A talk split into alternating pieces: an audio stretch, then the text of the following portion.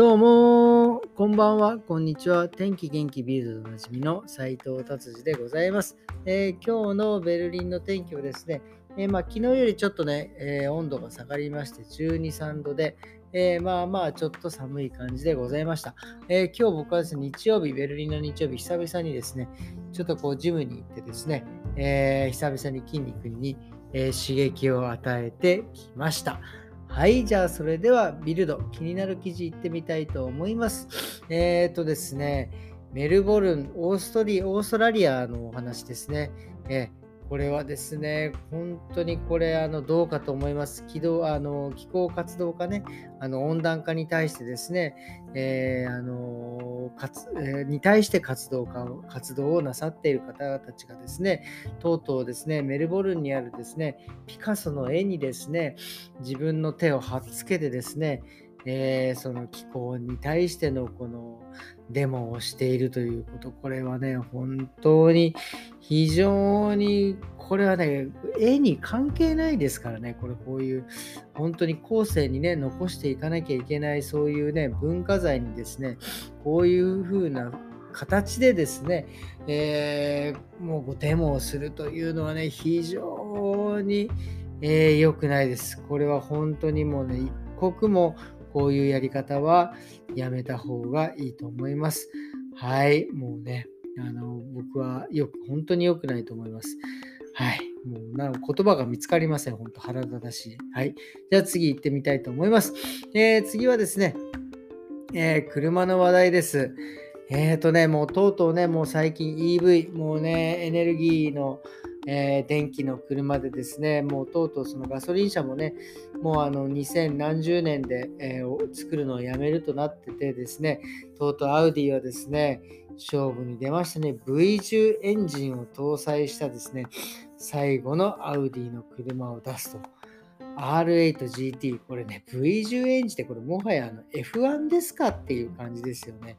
いや、これは本当にね、とんでもないですよね。まあ、333台限定でですね、まあ、値段は1、10、100、1000万、10 22万だから、まあえー、2億円ぐらいですかね。とんでもないね、ねえ車になっております。これをね、また買う人がね、まあ、アラブの石油王とかいるんでしょうけどね、僕ね、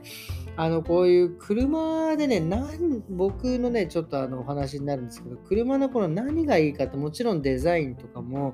えー、好きなんですが、やっぱね、エンジン音が僕は実は好きでですね、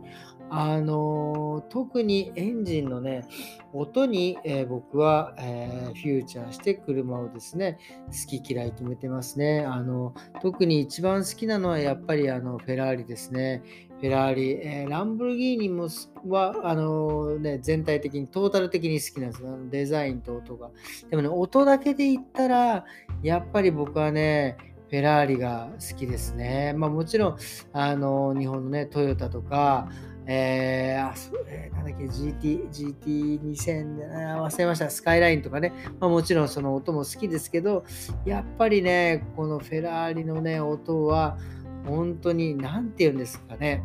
あの、まあ、僕あんまりあのそのオーケストラとかでねの表現をねしたら本当に怒られちゃうんですけど本当にね音楽をね奏でているような感じのね、音なんですよね、このフェラーリのエンジンって。で、しかもこれは、あの、多分、意図的にちゃんと、えー、えー、とね、純粋なエンジン音をね、採用しているはずなんですよ。こんなね、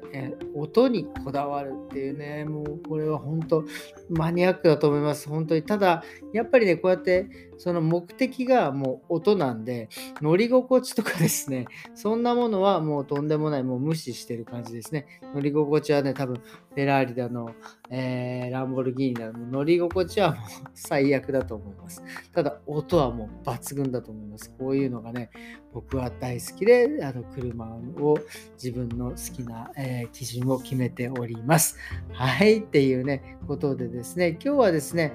えー、こんな感じでね、ビルドをね、終わりにしていきたいと思います。えっ、ー、と、今日はですね、まあ、え髪の毛のね、ことをね、ずっと言ってですね、えー、一つね、ちょっといつもあの気になる、もう僕もね、だんだんもう40も過ぎてですね、年取ってくると、まあ、髪の毛のね、えー、サイクルっていうものがいろいろ変わってくるんですよ。まあ、例えばですね、あのだんだん年取ってくるとですね、あのまあ、特に男性ですが、あの眉毛がすげえ伸びてきたりとか、あとこの耳のね、ここから、えこんなとこから毛なんて生えてきた時なかったのに生えてきてるよみたいなね、そういうことがあると思うんですよ。これがなんでそういうことがですね、起きるかということ、まあ、軽くねあのお話ししたいなと思います。でそもそもですね、まあ、髪の毛ってその6年周期から7年ってね言ってましたね髪の毛が伸び続けられるのはそれぐらいだまあ、6年ぐらい経つと抜けてくる。で眉毛はですねえっ、ー、とねそのね周期が短いんですよ。あのね、眉毛はね、3ヶ月って言われてます。だから3ヶ月ぐらい経つと眉毛が抜けてくるんですよ。だから、この一定以上の長さをね、